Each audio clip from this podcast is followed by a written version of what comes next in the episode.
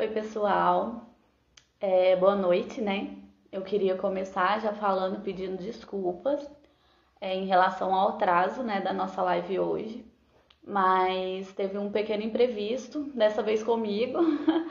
e aí eu tive que avisar a Fábia rapidinho, a nossa convidada de hoje, que não ia dar pra gente, né, fazer às seis horas, por isso que eu comecei agora às seis e meia. Então eu queria pedir desculpa primeiro por esse atraso.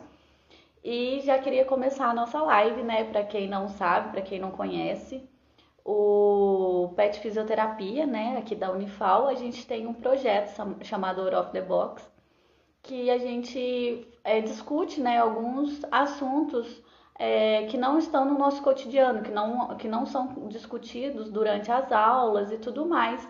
E é um local também para a gente trocar informações. É, ter né, uma, uma conversa mais ampla sobre assuntos e ainda conhecer né, pessoas. A gente é, passou aqui já vários convidados super especiais que a gente sempre guarda com muito carinho. E hoje a gente vai estar tá conversando um pouquinho sobre o tema capacitismo. E eu já queria já convidar né, a Fábia para estar aqui junto com a gente. Agora mesmo eu já mando um convite para ela. Mas antes disso, eu só vou dar alguns recadinhos. O primeiro é que a nossa live ela sempre fica salva lá no nosso IGTV. Então, se você quiser rever alguma parte, quiser mandar né, para algum amigo ou algo do tipo, é só ir lá no nosso IGTV do arroba petfisunifal, que vai estar tá lá. Uma outra coisa é que o nosso encontro também já virou, Spotify, é, já virou um podcast. Então a gente também vai estar tá, é, vai estar a nossa voz, né, lá no nosso podcast, lá no Spotify, também é com o nome de Out of the Box. Então, se vocês quiserem, não, não puderem estar assistindo a gente, mas quiser escutar a gente, é só ir lá no Spotify, tá bom? E o último recadinho é que todos os nossos encontros geram um formulário. Então, não é um formulário de, de inscrição para quem não é da Unifal, é só um formulário mesmo para ajudar a gente a estar tá melhorando cada dia mais os nossos encontros. E quem é da Unifal, quem é aluno da Unifal, não sendo só da fisioterapia, mas dos outros cursos também, é, ganham horas formativas. Então, se vocês quiserem, né, ganhar essas horas formativas, é só ir lá no final do nosso encontro. Eu deixo disponibilizado um link lá no perfil para vocês entrarem e responderem. São umas perguntinhas super rápidas, é, de múltipla escolha. Aí é só vocês colocarem lá a matrícula de vocês e o CPF que depois a gente vai lançar essas horas para vocês, tá bom? Agora, depois de todas essas informações, eu vou chamar a Fábio aqui para conversar com a gente, apresentar ela. Enquanto ela vai entrando aí, a Fábio Alana Pita, ela é graduada em Serviços Sociais, ela é graduada em mestre pela UFPB. Ela é assistente social na PMJP e ela é militante no movimento de pessoas com deficiência. E também é idealizadora do perfil arroba Nosso Lugar PCD. Então, se você quiser se apresentar de uma outra forma, já vou falando que eu adoro o seu sotaque, todos os áudios que você me mandou. Eu fico super achando muito bom ouvir sua voz. E hoje a gente vai ter uma, ter uma conversinha aqui hoje. Então, se você quiser se apresentar melhor, pode falar. Boa noite a todos e a todas. Boa noite, Fernanda. Muito feliz de estar aqui com vocês. Desde já quero agradecer a compreensão da semana passada pelo, pelo ocorrido, mas estamos aqui firmes e fortes para dialogar, para a gente trocar experiências Estou muito feliz aqui. Todo mundo que eu converso, todo mundo não, assim, algumas pessoas que eu converso em Minas Gerais sempre falam assim, cara, que sotaque massa. Assim, né? Muito, muito bom mesmo de escutar. E a gente diz o mesmo, né? Assim, o Brasil ele é, é diverso e a gente adora uma diversidade. Então, eu estou muito feliz de estar aqui. Estou à disposição. É, como a Fernanda falou, eu sou Fábia. É, sou assistente social aqui da Prefeitura Municipal de João Pessoa, Paraíba. É, sou mulher com deficiência física, é, mestra, dançarina também de arte adaptada, faço parte aqui do Centro Helena Holanda, em que a gente dança e faz música e faz arte por aí. E também participo do, do movimento da pessoa com deficiência aqui na Paraíba, tanto através das políticas públicas quanto nos conselhos, nos debates, em vários espaços. E sou aprendiz da vida, porque eu acho que a todo momento a gente está aprendendo, está ensinando, e é muito boa essa troca. Então, estou à disposição. Vamos conversar sobre o capacitismo. Sim. É, para quem não sabe, né, o, se eu falar também alguma coisa assim que você sabe que está errada, como a gente sempre fala que o nosso encontro é para trocar informações e conhecimento também. Então, se eu falar alguma coisa assim que não esteja certo, você fala, opa, vem aqui, vamos conversar.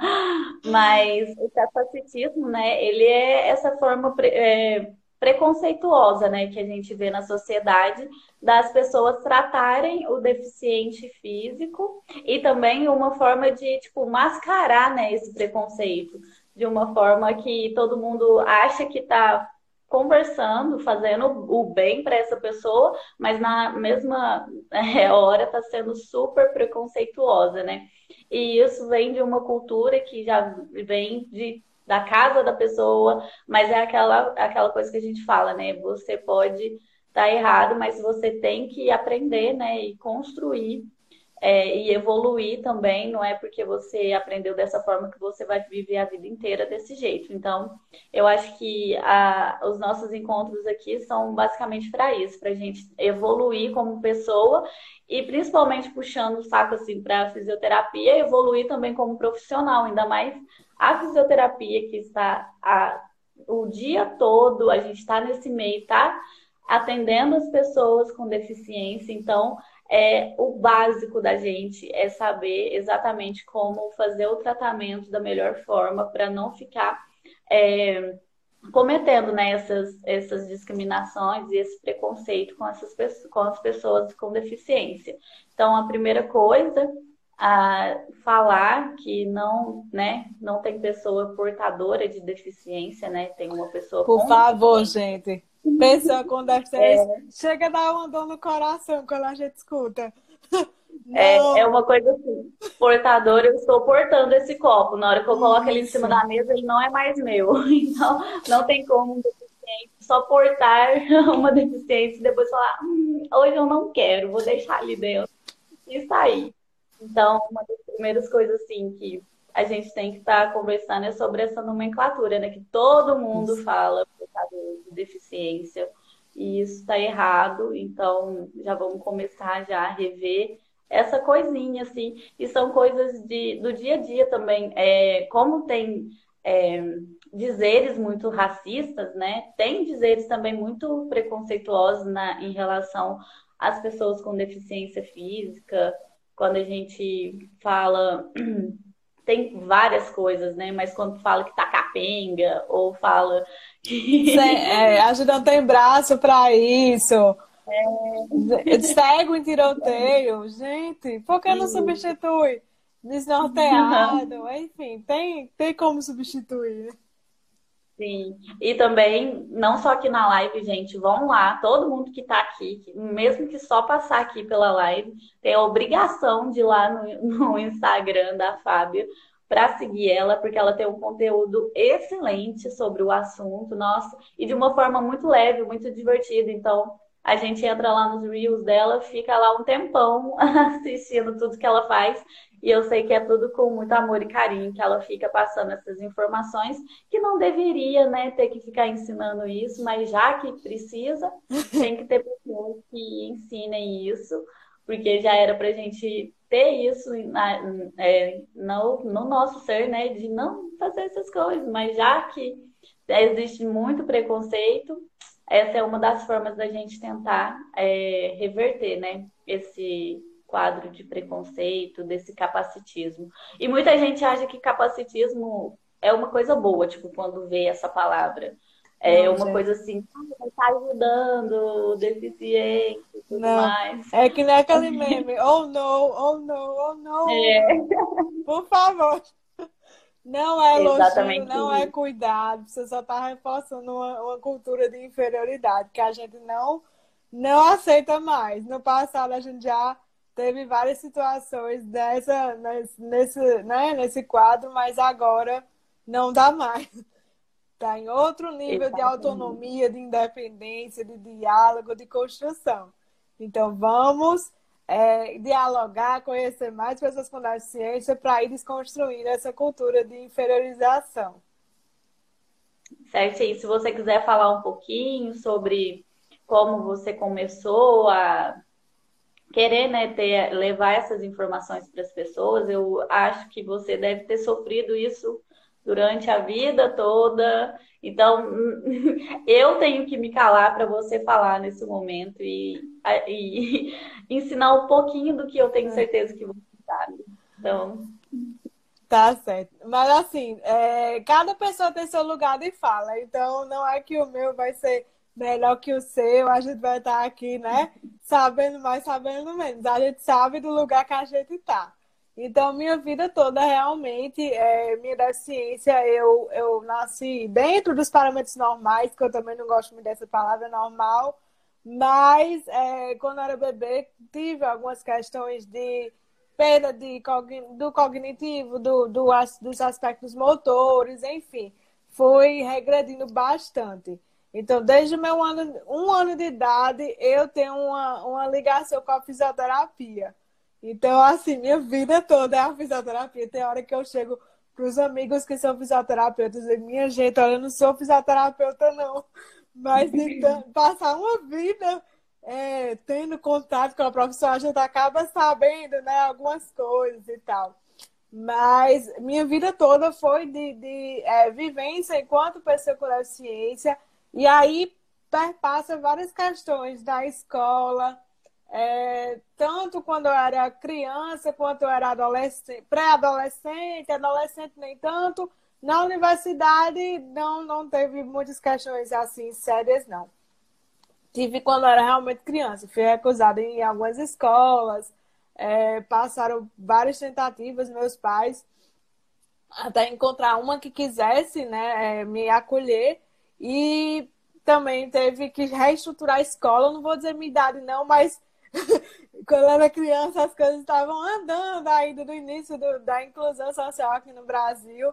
Então, na Paraíba nem se fala, então teve que adaptar a escola, teve que adaptar várias coisas assim que não queriam, mas tiveram que fazer porque era um direito já naquela época que eu estudava e a psicóloga que tá, atuava na escola disse não, ela vai estudar e vai ter o direito dela garantido, né? Então vai é, organizar a escola toda e foi meio que uma precursora, pelo menos naquela escola, de um espaço para a pessoa com deficiência, para o estudante com deficiência. Então, despreparo profissionais também na própria escola, mas é, é uma forma da gente indo é, combater esse preconceito e indo dialogando ao longo da vida sobre isso. Então, é, nesse sentido, a gente entende que é um, esse capacitismo percorreu essa minha história, né? E quando eu fui, terminei o curso, né? Como eu falei, fui, voltei, fui, voltei, mas chegando na universidade eu tive mais a questão estrutural da universidade. Pô, eu estudei na UFPB, então é tudo muito grande, assim, é um local distante do outro. Eu ando com andador. E naquela, quando eu estudava lá também era de andador. Depois eu tive um problema aqui no joelho, Aí acabou que às vezes quando o local é muito grande eu vou de, de cadeira de rodas. Mas era muito, tudo muito grande, era distante. Então eu tive mais assim, a questão da acessibilidade bem presente na, dentro da, da universidade.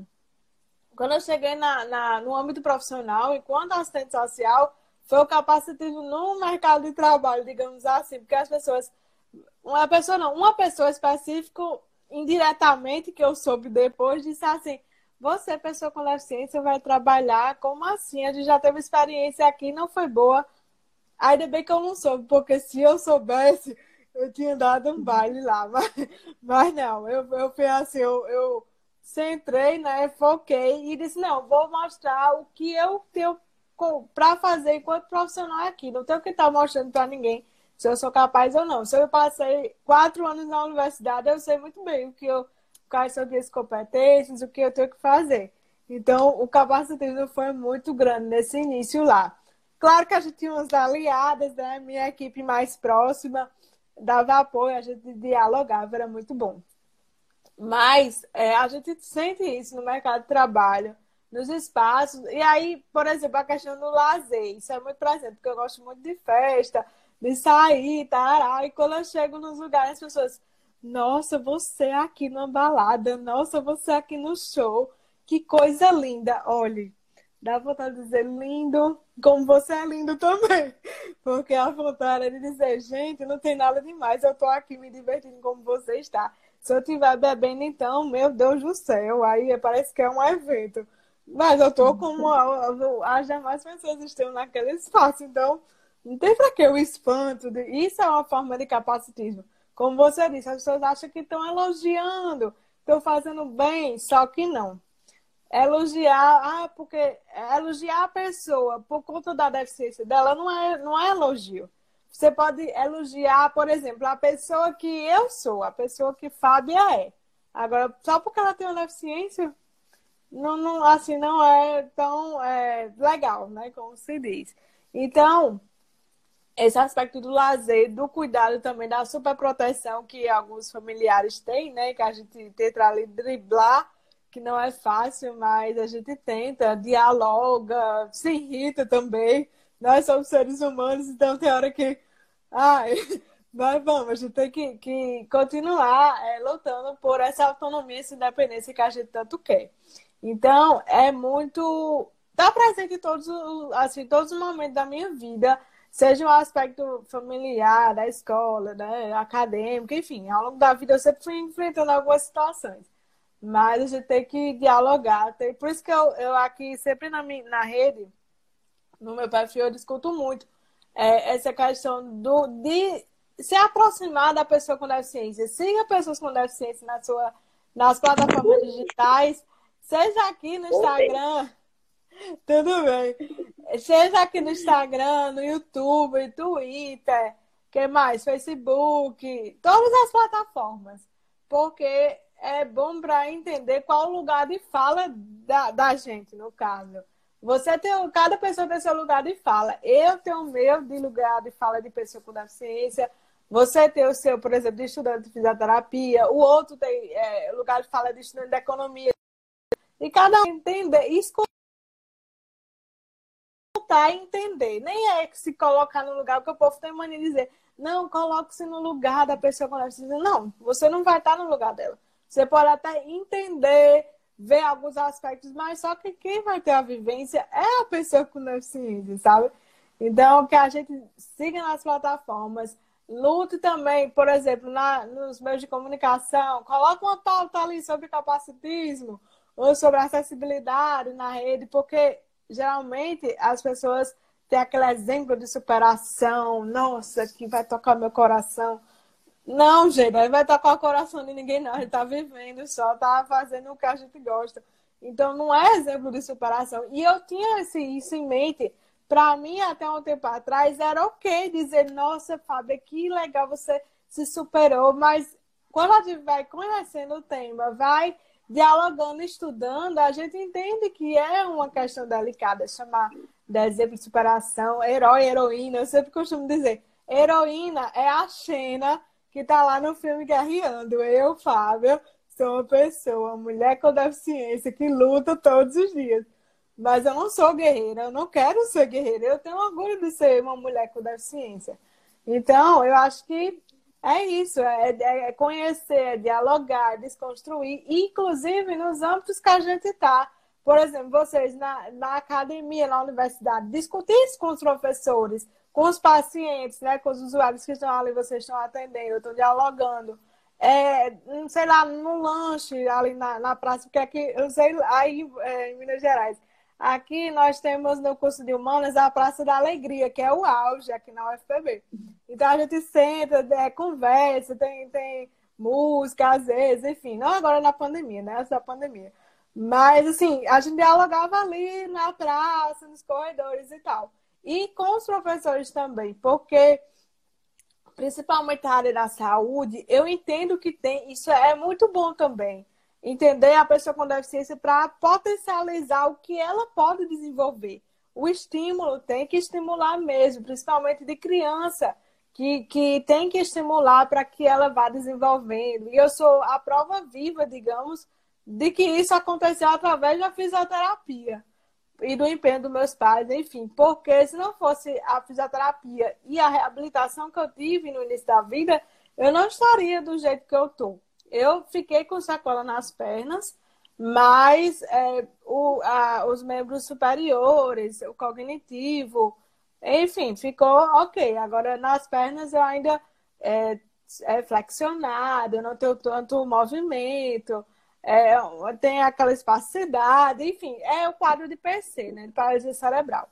Então, há uma questão dessa, mas é, o que é que dentro da minha profissão eu posso otimizar aquilo sem colocar a pessoa com deficiência no padrão.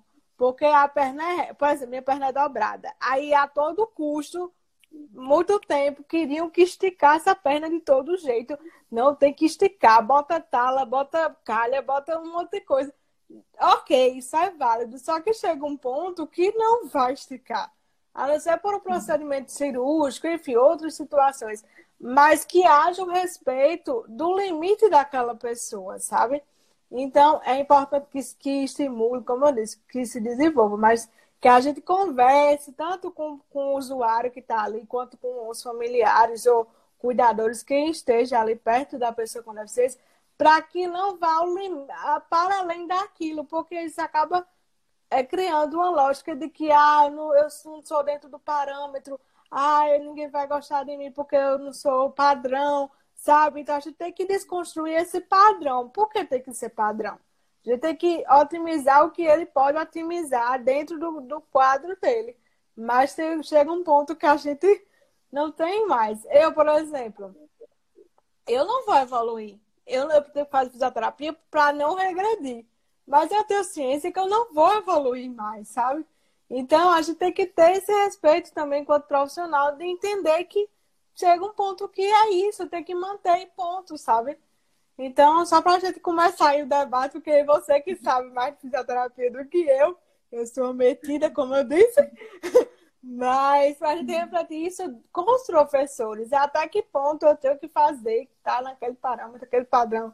E, e, dialogando isso, se é assim, o que é que eu posso melhorar enquanto profissional, o que é que eu posso incentivar e tudo mais. Então é bem importante. Não, nessa parte da, da fisioterapia, já que está passando, eu acho que aqui, na, pelo menos aqui na minha faculdade, eu já estou ano, né? Eu já formo daqui a pouco, faltam 16 dias. É. e, e uma coisa que todos os professores dizem, e eu acho que cabe bastante aqui, a gente sempre tem os objetivos, né? Eu não sei se você sabe como que é, a gente tem que colocar lá os objetivos, mas também eles sempre diz, dizem que a gente tem que perguntar qual que é o objetivo do paciente. E não é só com uma pessoa com deficiência física, não. A gente aprende isso com qualquer pessoa que chega lá. Qual que é o objetivo da pessoa? Se a gente já conseguir atingir aquele objetivo da pessoa, então a gente já fez a nossa parte. A gente não tem que ficar forçando, ficar é, tentando ser algo a mais, fazer a pessoa andar em cima da água para falar, meu Deus, eu que consegui fazer isso com ela. Não, se o objetivo da pessoa é conseguir pegar um copo de água e colocar na boca, sempre os professores, eu falo isso porque eles sempre colocam esse esse essa coisa pra gente. Se ele quer pegar o copo e colocar na boca, se ele tá fazendo isso, é isso que ele quer, é isso que faz, é por isso que ele tá indo lá. Não é para dar pirueta, não é para fazer o que você. Tá bom, a gente tem que ter a nossa parte profissional, a gente tem que pensar. Aí ah, ele, ele não sabe, ele não tem o conhecimento que eu tenho. Então, se eu consigo dar algo a mais para ele, eu vou fazer isso, mas conversando, como você disse, mostrando, falando, olha, você consegue fazer isso. E não também uma coisa também que eu acho muito errada, tratando como se fosse uma criança. Também, tipo assim, gente, por favor, isso, olhe não, minha gente. É olha complicado. Só, daqui, aí você vai conseguir fazer isso. Não, eu acho que tratar, eu acho que esse diálogo nem devia, né, a gente estar tá tendo que ficar reafirmando isso, mas é uma pessoa que está lá, que viveu, que existem pessoas que não têm deficiência e sofrem horrores na vida, estão lá lutando para entrar na faculdade. Aí, porque tem uma pessoa com deficiência, você fica lá o dia inteiro. Nossa, você é muito guerreira, você é. A pessoa é guerreira, sim, mas só que todo mundo que está lá também tá lá. E uma das perguntas, eu já vou emendar aqui, porque uma das perguntas que teve é, não tiveram perguntas mirabolantes, mas foram, acho que algumas que dá para a gente ir engatilhando assim durante a discussão, é sobre o, a pessoa com deficiência ter o capacitismo, ela própria ter esse em, em si esse capacitismo. É, eu gostaria que você falasse alguma coisa, assim, do se você já viveu alguma experiência. Assim. Tá, eu sou essa pessoa. Eu sou essa pessoa. É, como a nossa sociedade, ela é assim, quer que a gente seja padrão, que a gente a todo momento atenda a expectativa, que a gente é, faça e aconteça, que produ produza. Nós chamamos de sistema capitalista, capitalista pautado na, no lucro, na, na produtividade, na atividade. Então, tudo é nos exigido a mais. Então, quem não se encaixa nesse padrão acaba que é, exclu é excluído, é discriminado, tem, é, tem preconceito, é invisibilizado também, silenciado, oprimido, enfim. Então, é bem complicado, porque isso é histórico. E uma coisa que é histórica acaba sendo estrutural, é do sistema capitalista, do modo de produção econômico que a gente está. Então, de tanto falarem isso para a gente, meio que a vida toda, a gente acaba introjetando isso, dizendo, não, é, eu não sou capaz mesmo, não. Porque o capacitismo é isso, é, é entender que a gente é incapaz, incapaz de trabalhar, de estudar, de, de ter o lazer, de se relacionar, de dizer, nossa, ela namora, certo? Ela namora, o que é que tem? Então, assim, é, é, é achar o, o auge. Só que a gente está só vivendo, nós somos pessoas. Então, eu vivi muito isso, porque para mim era, era muito natural entender que aquilo eu era. Eu sou bem assim, é, persistente, eu batalho, que eu não, o que eu não sei, por exemplo, de estudo. Eu vou atrás, eu estudo, eu sou aquela pessoa que, que é empenhada, né? Persistente. Mas não é porque eu tenho deficiência, é porque é da minha personalidade. Então, para mim, confundia muito isso antes, dizer não é porque eu tenho deficiência, então eu tenho que mostrar que eu posso sim fazer, não que eu posso estar em tal lugar, que eu posso sim falar. E isso para mim era natural, porque eu passei a vida inteira escutando isso e achando que era natural também. Mas a partir do momento que eu fui conhecendo o conceito de capacitismo, pessoas falando sobre o capacitismo, eu fiquei muito em conflito comigo. Como assim? É chamar de superação. Que problema tem nisso? E eu fiquei, eu lembro que eu fiquei bem, bem assim, é, em conflito mesmo, então outra palavra não. Eu fiquei com, com contradição. Eu passei uns dias absorvendo o que eu estava lendo ali, que eu lembro muito bem que foi uma onda no Twitter. Não sei se foi em 2014. Faz um tempinho já. Ainda era, era, eu ainda usava Twitter. Então, eu vi aquilo, como assim? É, eu tinha a hashtag é capacitismo quando? E para mim, eu vi várias situações que eu vivi ali. Eu, como assim isso é capacitismo? Então, essa desconstrução minha enquanto pessoa com deficiência foi muito delicada, porque eu não queria aceitar que aquilo era um tipo de preconceito. Mas aí eu fui é, estudando, é, conhecendo pessoas com deficiência que conversavam sobre o assunto, principalmente aqui na, no Instagram, comecei a seguir várias pessoas. É, por exemplo, Vitor Di Marco, Eduardo Victor, é, Ivan Baron também, que é mais recente, Mariana Torquato. Então, assim, Ana Clara, eu fui entendendo. É, então, realmente eu tenho uma visão que não é aquilo que eu pensava que era a pessoa com deficiência. E fui refletindo e procurando também no âmbito acadêmico, para, por exemplo, quando eu fui fazer a dissertação, eu queria colocar o capacitismo lá na minha dissertação. Só que não tinha tanto material, era mais de rede social. E eu queria coisas acadêmicas, artigos, dissertação. Então, assim, foi muito difícil. Eu encontrei uma dissertação que é, é de Anaí Guedes de Mello, que é a precursora, assim, uma das, da, que começou o debate aqui no Brasil, que ela é surda, ela é militante também LGBTQIA+, e ela debateu o capacitismo na, na dissertação ou foi na tese de doutorado dela, não estou lembrando agora. E eu coloquei na minha dissertação, porque não tinha. Então eu fui lendo, fui conhecendo pelas redes sociais mesmo, eu fui entendendo, não, então é, e eu realmente reproduzia uma coisa que não é, não é benéfico, assim, digamos, para a pessoa com deficiência. E foi aí que eu me toquei. Eu digo, é, realmente eu tenho que parar de reproduzir um discurso que não é, não é natural, não é para ser. A gente tem que é, ser crítico mesmo, entender que aquela coisa romântica envolvendo a pessoa com deficiência nas redes sociais, por exemplo, dê um like para essa guerreira que tá, sei lá, jogando futebol. Minha gente, isso é, hoje em dia eu fico um absurdo. A gente tem que entender que não, cada pessoa faz o que quer, se tiver vontade, se não tem, preferências, escolhas, enfim, é cada pessoa. Então, é um, é um processo lento, doloroso, não vou dizer que é fácil, não. Se descobrir capacitista é doloroso, é conflitante, é bem complicado, mas é necessário. Isso só vai acontecer, eu torno a dizer, seguindo pessoas com deficiência nas redes, conversando com elas, tendo matérias na, nos meios de comunicação, nas plataformas digitais. É essa a, assim, a forma mais simples de ter esse contato com esse debate. Inclusive, eu trouxe até, não sei se vai dar para ver, deixa eu ver. Isso aqui é um livro de Vitor de Marco, fazendo publi, mas não é publi não, meu gente. É que eu gosto muito. Esse Vitor de Marco, ele também está nas redes sociais. Ele escreveu esse, esse livro, Capacitismo, o Mito da Capacidade.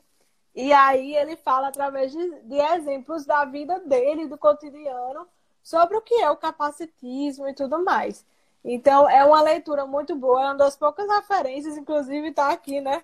Não me deixa mentir, várias marcações, porque a gente precisa dialogar, precisa escrever sobre, principalmente quem está na academia, no ambiente acadêmico. Pesquisem, produzam para a gente ter material para contar no futuro. Para a gente, assim, meio que ir desconstruindo ao longo da história. E isso só acontece com a gente protagonizando nossa história e chamando a pessoa com deficiência para o debate. É isso. Eu, eu falo demais, né, Fernanda? Eu também falo demais, a gente pode ficar aqui, ó, horas a gente tem hora para começar, agora para terminar, ó, a gente... E também, a gente... aqui a gente já teve outros encontros para parte 2 e travou aqui para mim, peraí. Travou, voltou. Voltou. É, aqui a gente já teve já encontros com parte 2 para a gente continuar conversando, porque já deu muito pano para a gente conversar. Então, sinta-se já convidada para voltar aqui. A gente ainda está no Tudo meio ainda da, da live, mas não se preocupa, não. Uma coisa que eu esqueci de falar no começo, que é muito importante, é que a gente está conversando aqui sobre capacitismo para não ficar passando a mão na cabeça, mas não tem nada a ver com a parte de inclusão social e com a parte de acessibilidade. Não é jogar a pessoa com deficiência e falar vai. Não. É, é bem diferente isso. Aqui a gente tá. mora num país que é super inacessível, a, a acessibilidade, tanto com informações quanto com. É, chegar né, nos locais é péssimo, a gente sabe disso. E a gente não está falando aqui que tem que continuar assim, que a pessoa com deficiência lute. Não, vamos lá, tá... é completamente o contrário. É você parar de ficar falando, nossa, que guerreira ela tá aqui, mas para falar assim, nossa, por que, que não tem, sei lá, uma rampa aqui? Por que, que não tem as informações, que é uma das outras perguntas, que essa é minha mesmo em relação ao Covid, por que, que essas informações aí que estão sendo disseminadas não estão sendo disseminadas da forma que todos possam ter, né, essa informação, essa informação chegar para todo mundo. Então, eu acho que é isso. É pensar que o capacitismo é uma coisa, a acessibilidade, a inclusão social é outra coisa.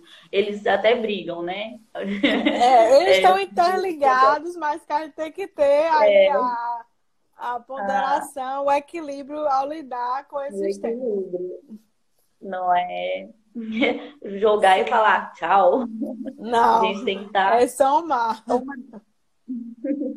Uma da, das outras perguntas é relacionada a isso. A pandemia, se esse capacitismo, né, que é não dar essas informações e tudo mais, se você sentiu que com a pandemia isso aumentou, se como que está é, tá evoluindo, né, essa forma de não não, não chegar para todos. Esse também a o isolamento social, né, que também acaba atingindo muitas pessoas com deficiência e uma coisa que a gente no nosso dia a dia não percebe e nunca para para pensar.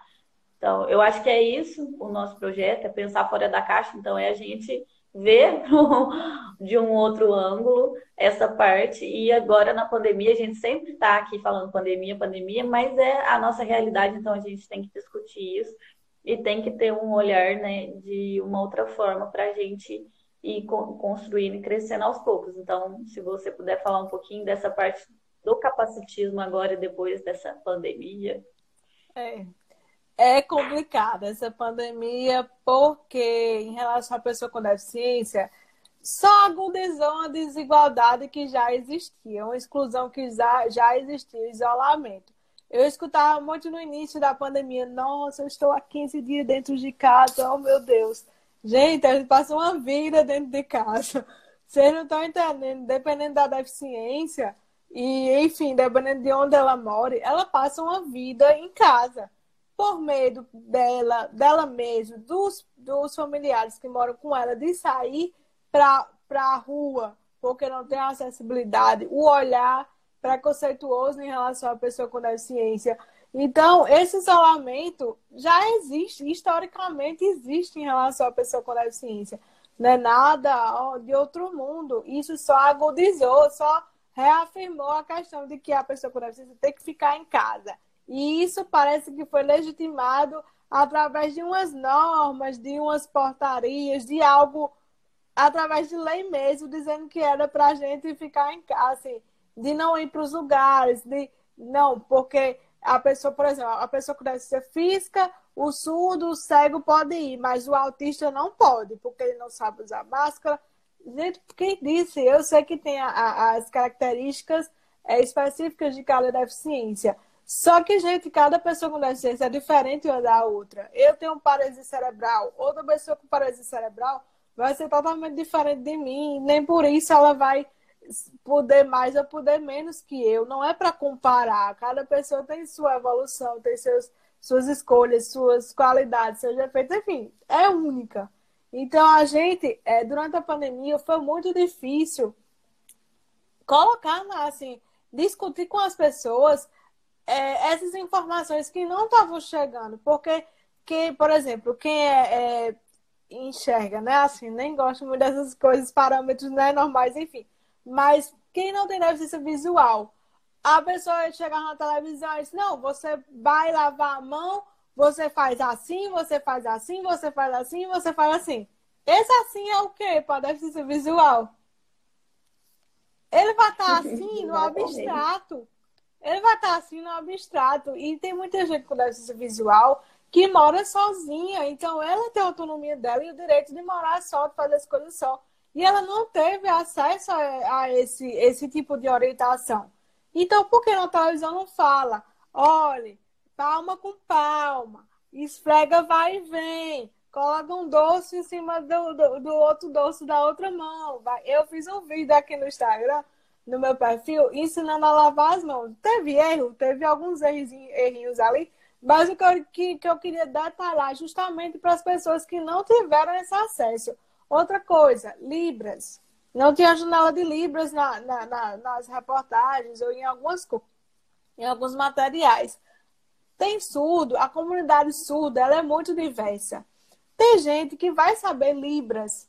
tem gente que vai saber o português, mas tem gente que sabe português e não sabe Libras. Como tem gente que sabe Libras e não sabe português. Então, se não legendar e se não tiver janela de Libras, ela não vai ter acesso à informação. Porque geralmente os repórteres, o pessoal é, da comunicação os, estão usando máscara, com certeza. Mas não dá para ver como é que ele vai ver a leitura labial. Não tinha condição. E na internet não estava sendo. Máscara transparente, né? É. Em um caso, assim, né, extra, algumas pessoas usavam. Mas, pelo menos aqui na Paraíba, eu recordo de poucas, poucas pessoas que usaram, assim, para aparecer na televisão. Mas demonstra, assim, o descaso em relação à pessoa com deficiência. Porque eu entendo que todo mundo estava meio que perdido ali, sem entender o que estava acontecendo. Era, era 15 dias só, assim, de pandemia, quando viu um, um ano e meio, quase dois. Então, todo mundo está perdido, ok, todo mundo está perdido, mas o que é que nessa, nessa situação, o que é que a gente pode colaborar enquanto autoridade pública, enquanto, enquanto profissional, enquanto pessoa mesmo, para colaborar ali no dia a dia. Então, é tanto que nas minhas redes sociais surgiram um pouco muito, assim, é, por isso também, porque eu queria, através assim, desse canal, passar para as pessoas informações que eram básicas para as próprias pessoas com deficiência e para as pessoas que eu conhecia ali, né, no dia a dia e tal. E quando eu vi, claro, outras pessoas de outros estados foram, né, conhecendo e tal. Mas porque eu queria detalhar, é audiodescrição. Claro que não é perfeito, porque eu ainda estou aprendendo. É, quando possível, janela de libras, é, legenda nos vídeos, é fazer o máximo para que as pessoas com deficiência tenham acesso às coisas. Porque não há. A acessibilidade é um direito de todos, mas não é efetivado na prática muitas vezes. E a pandemia só veio reafirmar isso, a importância de ter o pessoal que é, tem aula online. Muitas vezes o professor não, não adaptava material, não fazia, é, não, não dava ali um roteiro para ele seguir. Então o aluno ficava só ali de frente para o computador sem entender muita coisa. Só que ele é aluno, ele tem direito, ele está ali se formando, então tem que ter esse, esse, esse acompanhamento. Mas está sendo, acho que a pandemia não acabou, então a gente ainda está nesse processo de lidar ainda. Claro que agora a gente está mais acostumado, mas ainda tem muito o que avançar. E acho que a pandemia também veio a afirmar, reafirmar a importância da, da legenda, da janela em Libras, da audiodescrição, desse acesso às informações para todas as pessoas. Então, é por aí. É. Aqui mesmo, a gente fazendo esse encontro, é... a gente está aqui no Instagram, que é uma plataforma mundial, e a gente ainda não consegue ter uma legenda aqui, né? Então, a gente tenta atingir o máximo do público, mas só que mesmo assim a gente acaba mesmo pecando. Mas é, é, bem complicado e ainda mais com as pessoas tendo, não tendo né, é, essa visão e ainda o governo e tudo mais espalhando fake news que aí já vai disseminando e chega e vira uma bola de neve e então, é, aos poucos a gente vai né, tentando mudar, mas também não pode ser tão aos pouquinhos, não. É, o governo, né, as grandes plataformas também tem que entender que isso não é, não é fazer a diferença, é fazer o básico, né?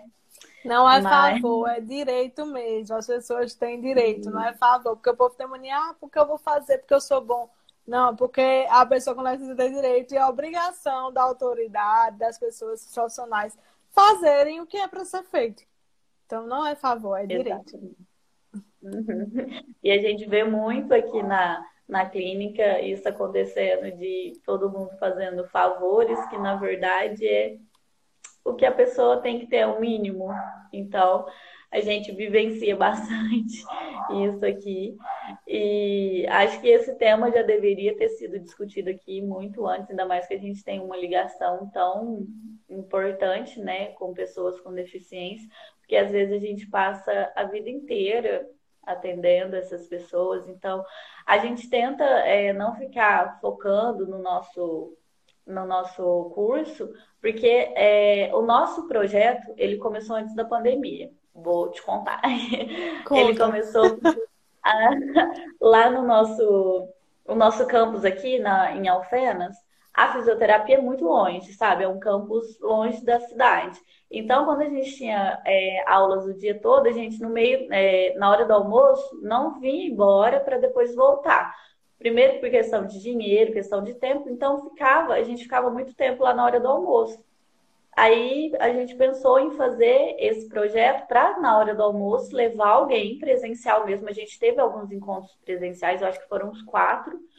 E lá os professores, aí a gente não tinha muito essa coisa de live, né? Bombou depois da pandemia. E foi muito bom. É muito ruim porque a gente não tá lá junto, perto, com todo mundo.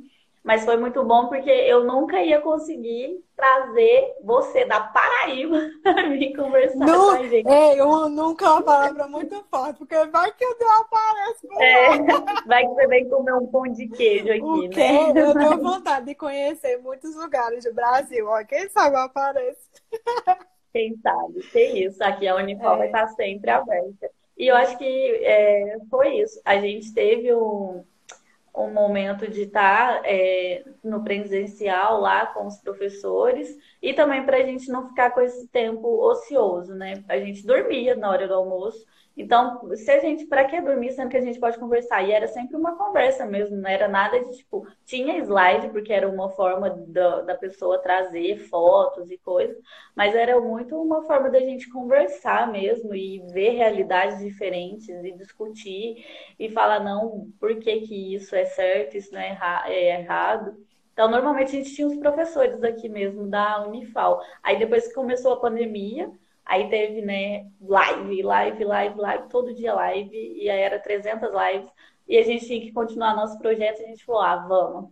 Aí eu comecei a fazer as lives, e eu tô, assim, muito é, falando, relembrando, que hoje eu tô um pouquinho triste, mas também feliz, porque essa é a minha última live, que eu vou me formar, né? Ah, Fernanda! Então, é a última né? vez. Que bom, né? é, é triste, é triste e bom, porque eu vou formar, né? Mas essa também vai ser a minha última live aqui no PET. Então, quando. Ainda mais, ainda bem que foi com você, porque eu, nossa, adorei te conhecer. Eu adoro seu perfil, vai todo mundo lá seguir ela. E a gente pode continuar conversando. Quem vai ser os, no, nos próximos encontros vai ser a Thaís, que é outra petiana também, da fisioterapia.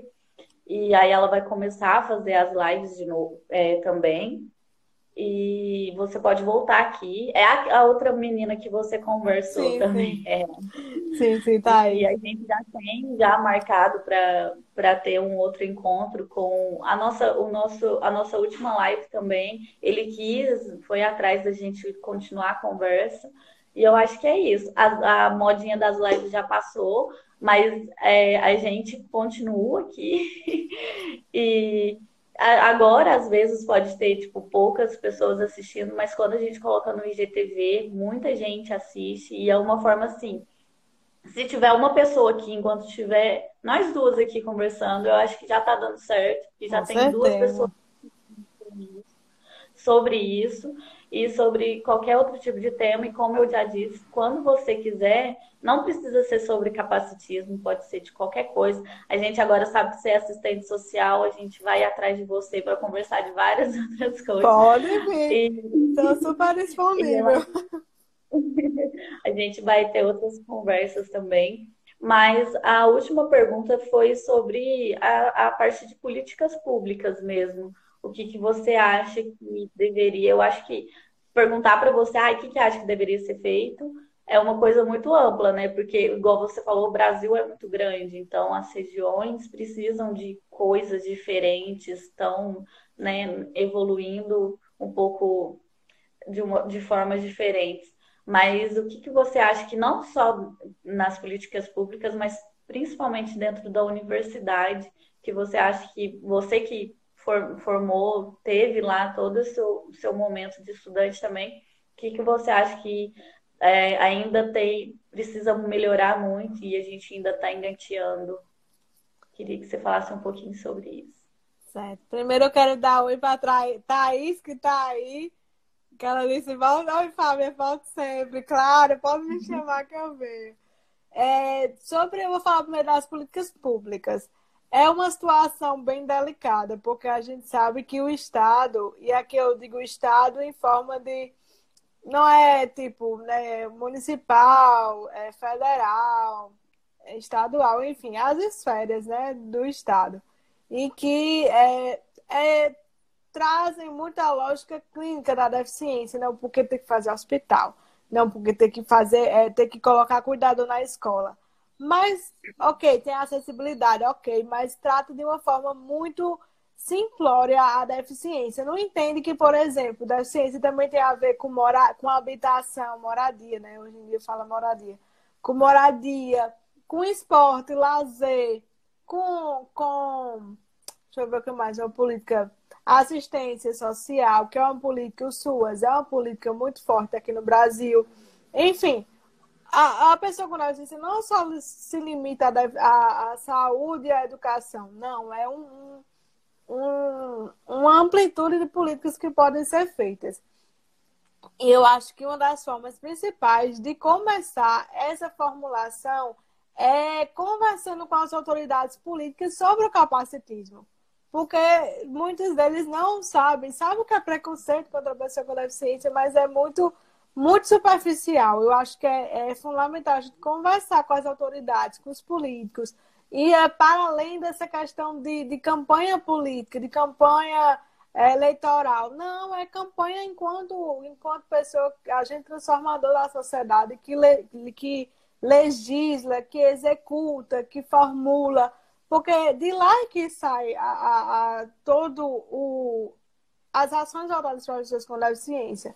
E eu acho que é fundamental esse diálogo com as autoridades. E aí tem os conselhos de direitos, tem é, as audiências públicas que tem deles que tem aqui na Paraíba, ah, acontece algumas, a sociedade civil participar de ONG, de fóruns, enfim, mobilizar para mexer essa estrutura, porque há uma coisa muito engessada ali de que é só aquilo, só o quadrado ali. A gente tem que quebrar esse quadrado.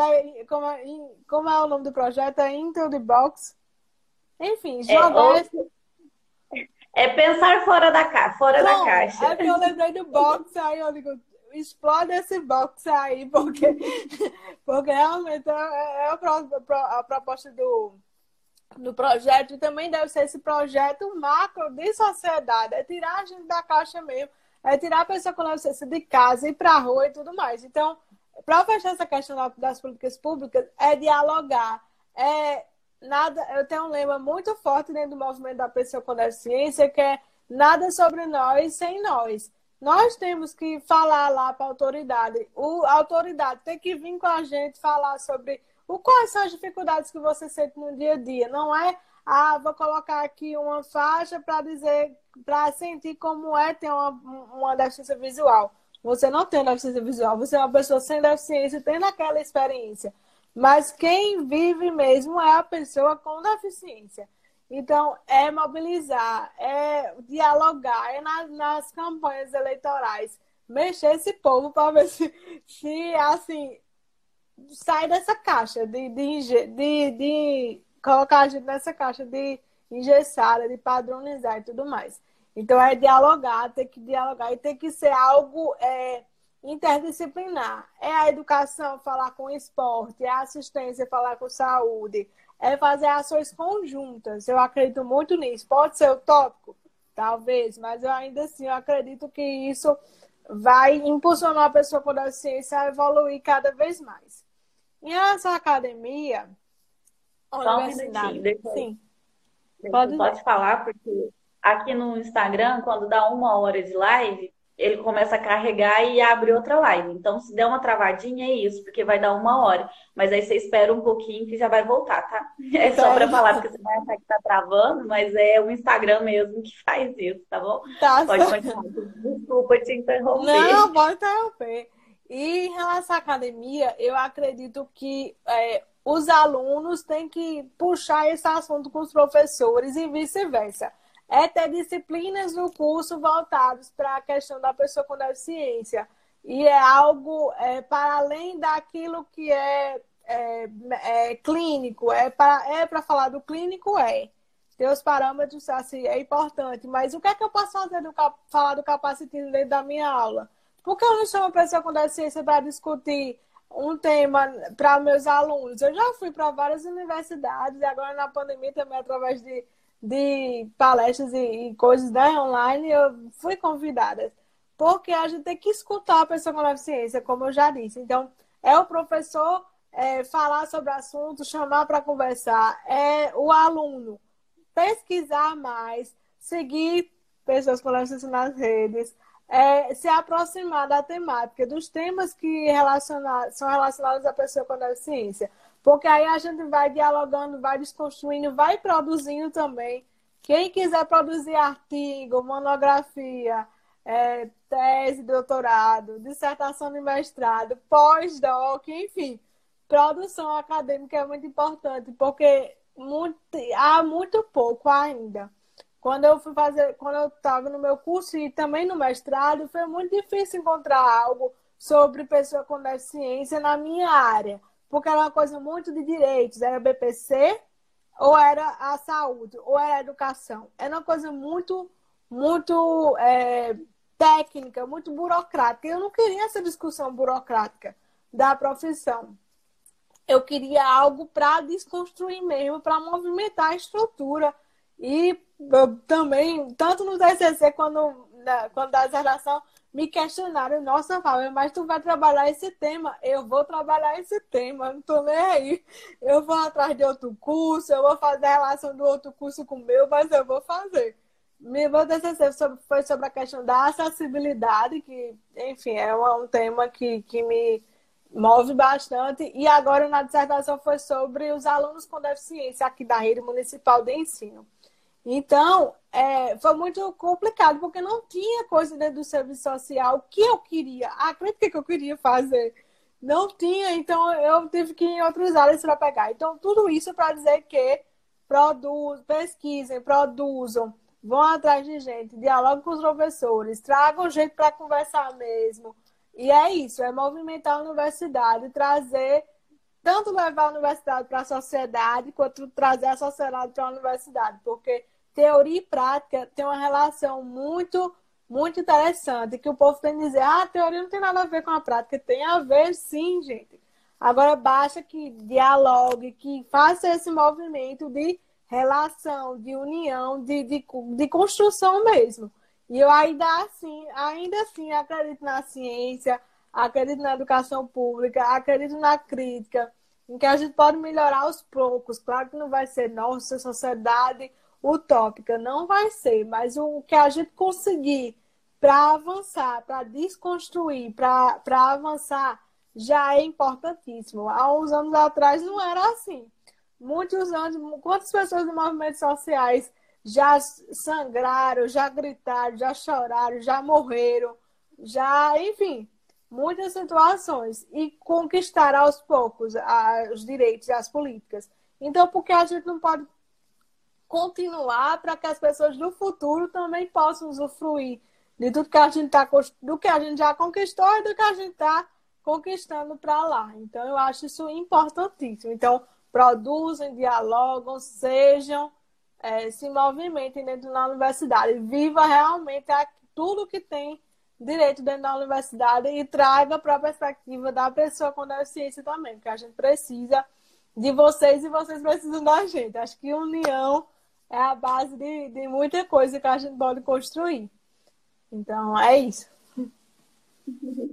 Eu acho que não tem como terminar de uma forma melhor, né? Eu não sei se você quer falar mais alguma coisa. As nossas perguntas acabaram, mas a gente pode continuar aqui conversando sem problemas. Mas é, é muito bom ver que você é, tem né, o que trazer para a gente, para gente melhorar a cada dia, assim. E aqui na Unifal, a nossa a faculdade é até pequena, assim, mas a gente sempre tenta buscar trazer todo mundo aqui não só o pessoal da área da saúde, o nosso projeto sempre foi aberto para todo mundo, exatamente para isso, para a gente sempre estar tá passando essas informações, não só para a gente da Físio, que é nossa obrigação saber, né? mas também as outras pessoas dos outros cursos que não param para pensar, deveriam, mas a gente sabe que com essa com essa nossa cultura, né, de não buscar, não ir atrás, não querer saber, né, se não te atinge, então não tem problema. É, não é o seu problema, né? Aí eu acho que o nosso projeto aos poucos vai levando um pouquinho de informação, né? Mas eu acho que é isso. Se você Com quiser certeza. falar mais alguma oh, eu não sei se alguém tem alguma pergunta aqui no chat que quer colocar, mas desde já eu quero agradecer é, a oportunidade de estar aqui com vocês. Eu fiquei muito feliz com o convite. Gosto demais de conversar, vocês já viram, já perceberam que eu sou essa pessoa mesmo. É, sou tímida, galera. O povo, ah, Fábio, mas tu é tímida. Eu sou tímida. Mas quando fala sobre a pessoa com deficiência, assim, é, é o que me move mesmo, sabe? Enquanto profissional, enquanto pessoa. Então, eu fico muito feliz quando é, me chamam, assim, para dialogar, porque é, minha vontade é espalhar cada vez mais, conversar, é dialogar, é é expandir a visão, é, a crítica em relação à pessoa com deficiência, assim, porque é muito romantizado, muito negligenciado, oprimido. E não, a gente está aqui, faz anos que a gente está, quer voz, quer ter vez, quer ter voz ativa. Muito tempo atrás já quiseram nos representar, mas agora nós nos representamos sim. Ah, fala, mas a pessoa com déficit intelectual, ela não vai, ela não vai é, se colocar, mas ela tem a expressão dela.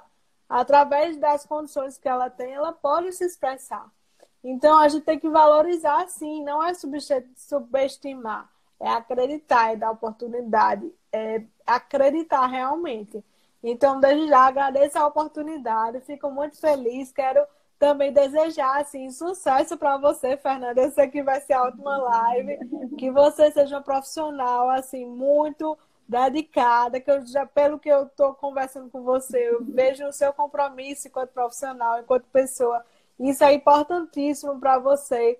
É, alçar voos assim muito bons, muito um master blaster e que você seja muito feliz naquilo que você escolheu enquanto profissional e muito sucesso que você. É, como é que eu posso dizer? Não é que você vai marcar a vida das pessoas, mas que você deixe seu, suas sementes por aí ao longo dessas vidas, porque eu digo isso porque eu sou uma pessoa que eu, claro que eu não lembro de todos os fisioterapeutas que já passaram na minha vida, porque foram muitos.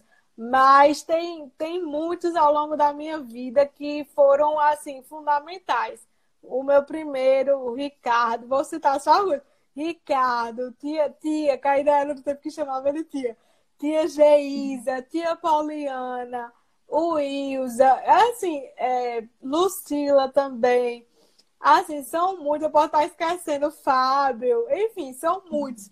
Mas são pessoas que, que deixaram as sementes em mim de acreditar de que sim, você pode Claro que não nessa perspectiva de normalização, de é, como a gente já estava conversando, mas foram pessoas que fazem parte da minha história. E eu tenho orgulho de quando eu encontro hoje em dia, eu agradecer a cada um, mesmo sendo assim, que, oh, minha gente, como eu tô velha e tal, alguns dizem uhum. assim, mas eu digo, você, você faz parte da minha história. Eu digo para cada um, você faz parte da minha história.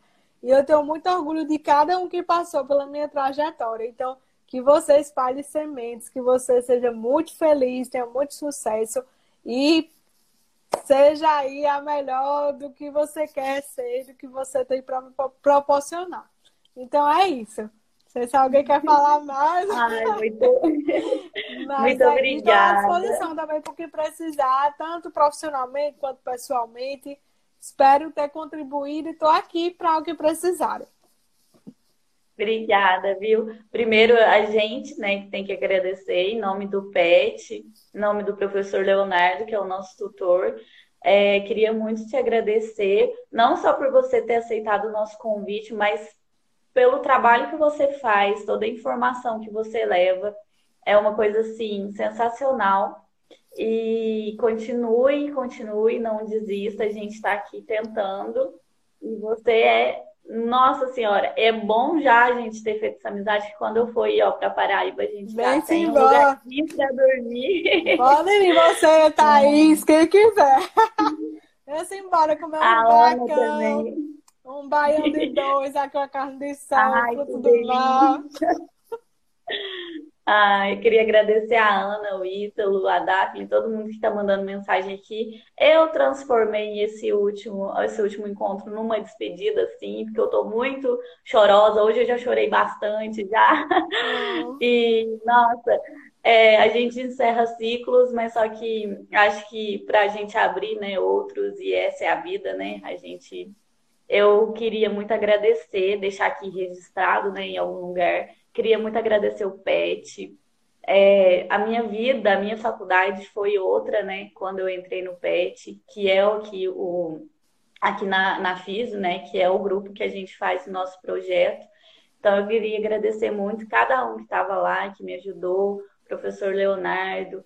E esse é o último, mas ninguém. É, às vezes eu venho aqui, né, como uma convidada um dia, quem sabe, ou conversar um pouquinho, porque eu também adoro falar.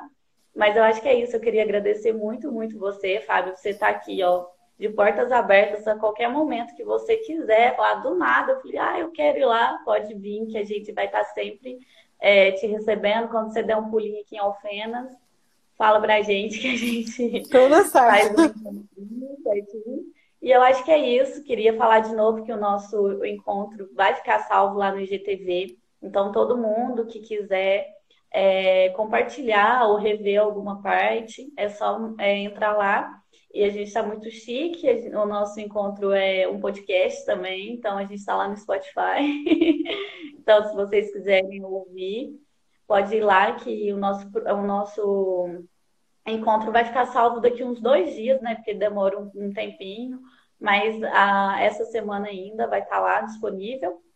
E eu acho que é isso. Mais uma vez te agradecer e falar que daqui uns 10 minutinhos o nosso formulário lá de, de presença para quem é da Unifal e o formulário também para ajudar o nosso projeto a melhorar. Não precisa ser só da Unifal. Quem puder ir lá responder, são só cinco perguntinhas de múltipla escolha, é bem facinho, tá bom? Mais uma vez queria agradecer e me despedir, né, desse projeto e falar que eu fui muito feliz aqui, tá bom, gente? É, muito obrigada. Vamos fazer uma cara de bonita agora, que vai ser a capa. Ah, obrigada. Gente, botem palmas para essa maravilhosa aí, para a gente encerrar. Ai, não bate né, palma, não, que eu vou chorar. Corações, ela é maravilhosa. Ai, assim. E é isso, Fábio. A gente ainda continua conversando no WhatsApp, fofocando por lá. E eu queria agradecer todo mundo também que esteve presente aqui, né, com a gente no ao vivo e também todo mundo que vai assistir, tanto no Spotify quanto lá no IGTV, tá bom? Um beijo e até mais. Tchau.